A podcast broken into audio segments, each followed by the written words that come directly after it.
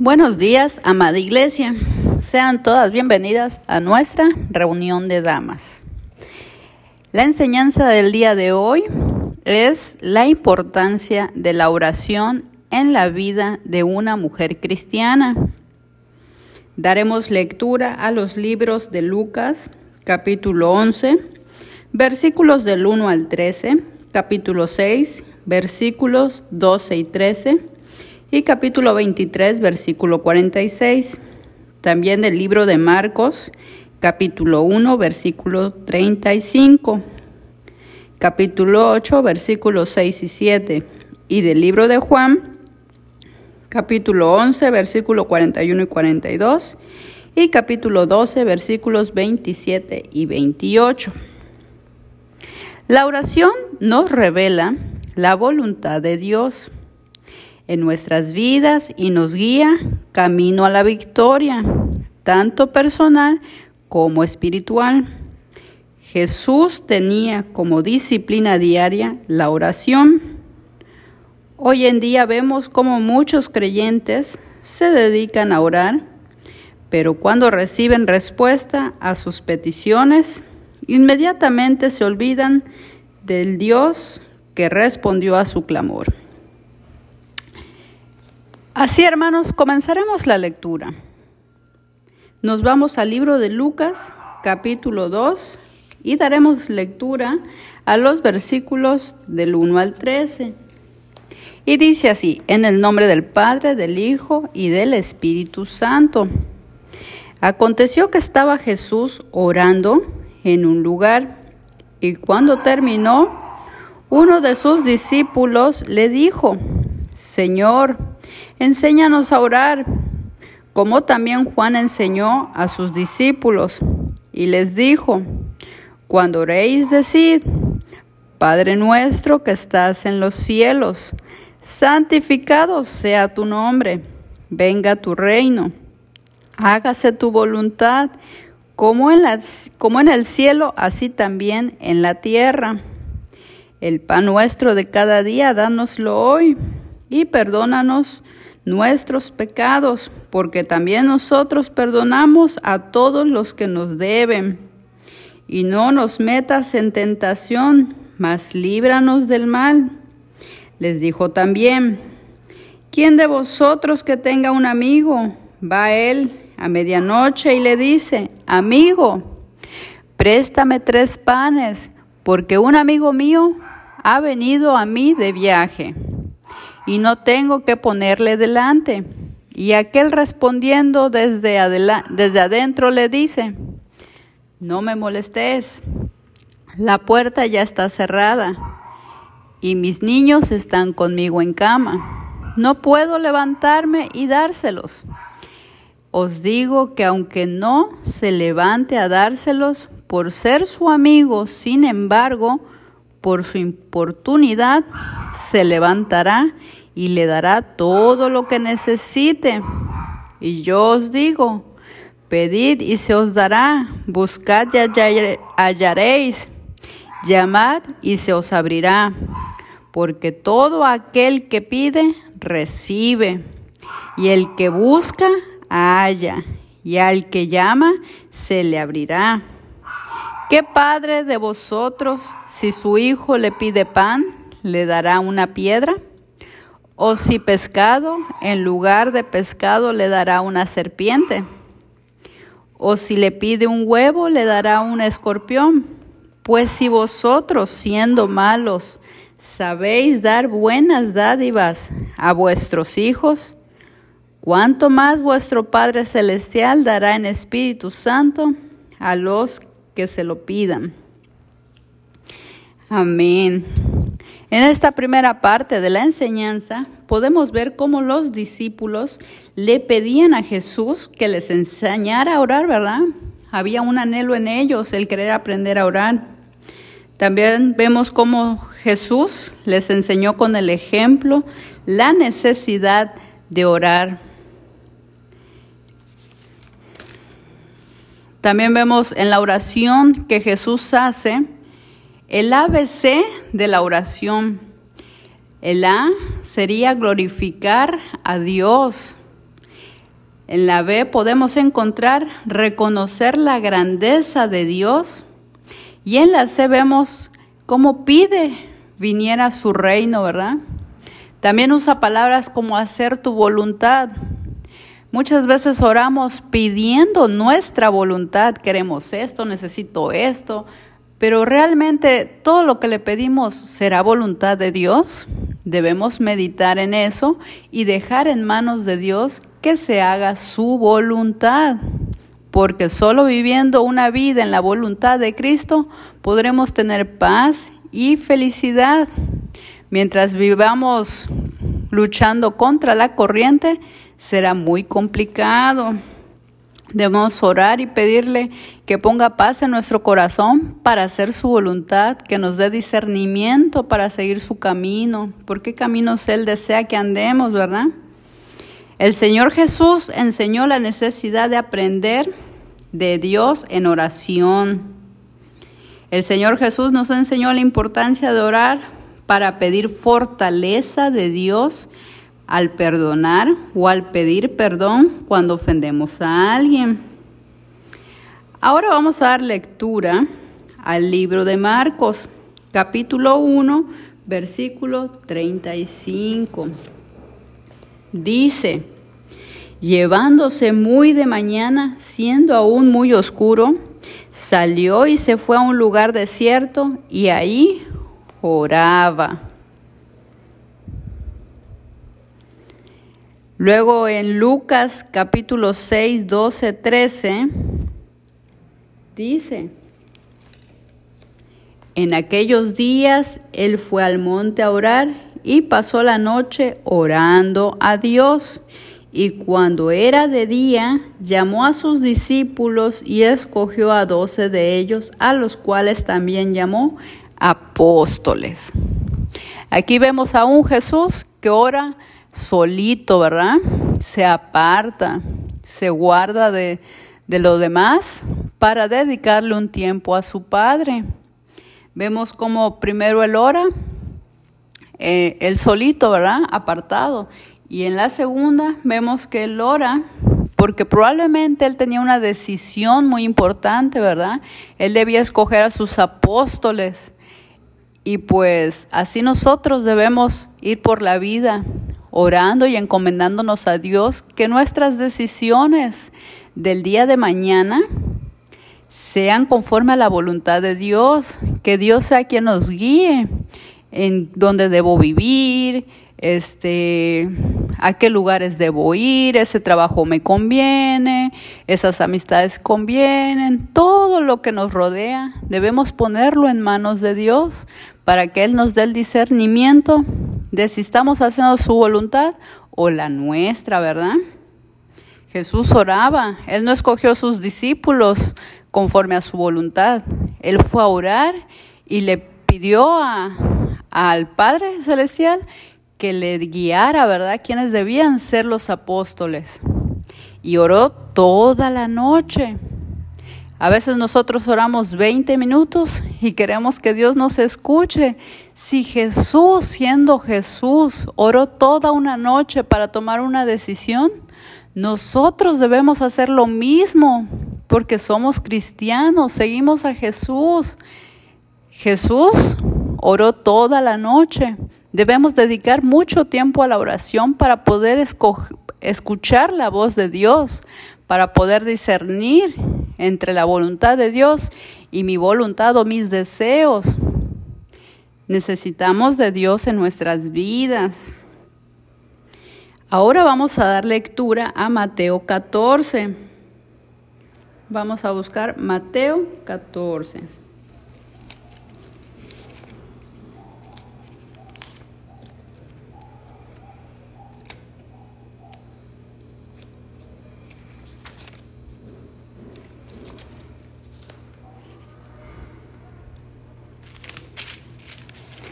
Mateo 14, 23 dice, Despedida la multitud, subió al monte a orar aparte, y cuando llegó la noche estaba allí solo. Nuevamente vemos como Jesús, después de haber este, ha hablado con miles de personas, de haber enseñado la palabra de Dios, Él se aparta nuevamente para orar. Cuando Él termina su servicio, Él ora. Aquí nos enseña que Jesús oraba cuando terminaba sus jornadas. Vamos a dar lectura a Marcos 8, versículos 6 y 7, que dice, entonces mandó a la multitud que se recostase en tierra y tomando los siete panes, habiendo dado gracias, los partió y dio a sus discípulos para que los pusiesen delante y los pusieron delante de la multitud. Aquí Jesús nos enseña a agradecer al Padre Celestial por los alimentos. Él partió ese pan dando gracias. Ahora vamos a Mateo 15:36. Mateo 15:36 dice,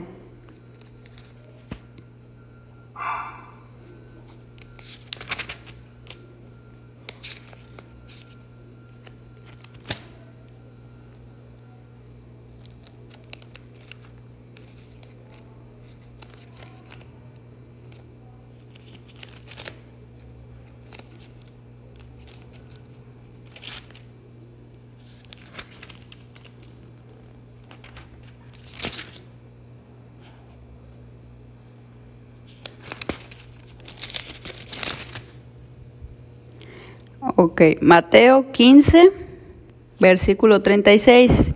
Y tomando los siete panes y los peces, dio gracias, los partió y dio a sus discípulos y los discípulos a la multitud. Aquí nuevamente Jesús nos enseña a que oraba por los alimentos y los repartía, ¿verdad? Ahora vamos a dar lectura a Juan 11. Juan 11, versículos 41 y 42.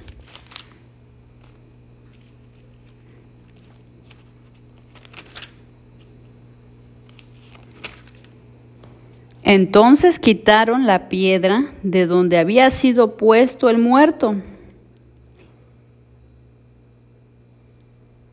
A ver, Juan 11, 41 y 40. Sí, es correcto. Entonces quitaron la piedra de donde había sido puesto el muerto, y Jesús alzó los ojos a lo alto y dijo, Padre, gracias te doy por haberme oído. Yo sabía que siempre me oyes, pero lo dije por causa de la multitud que está alrededor para que crean que tú me has enviado. Aquí Jesús oraba para que ocurrieran milagros. Los milagros ocurrían cuando Jesús oraba.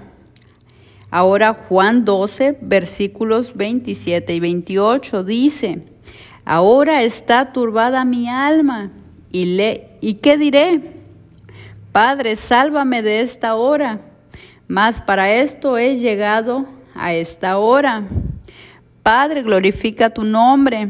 Entonces vino una voz del cielo, lo he glorificado y lo glorificaré otra vez.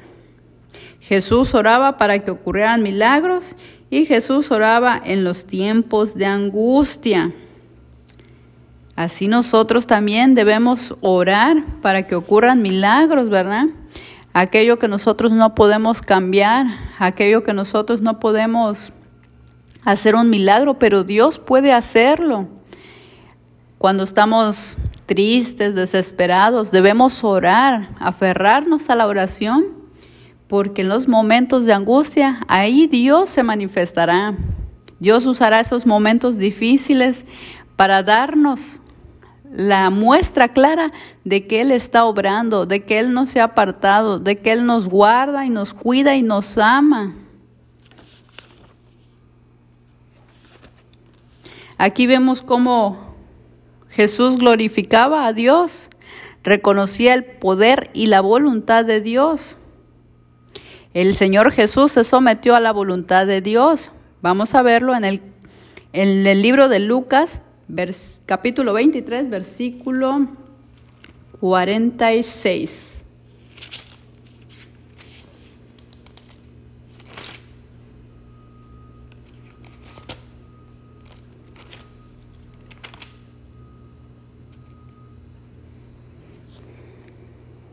Lucas 23.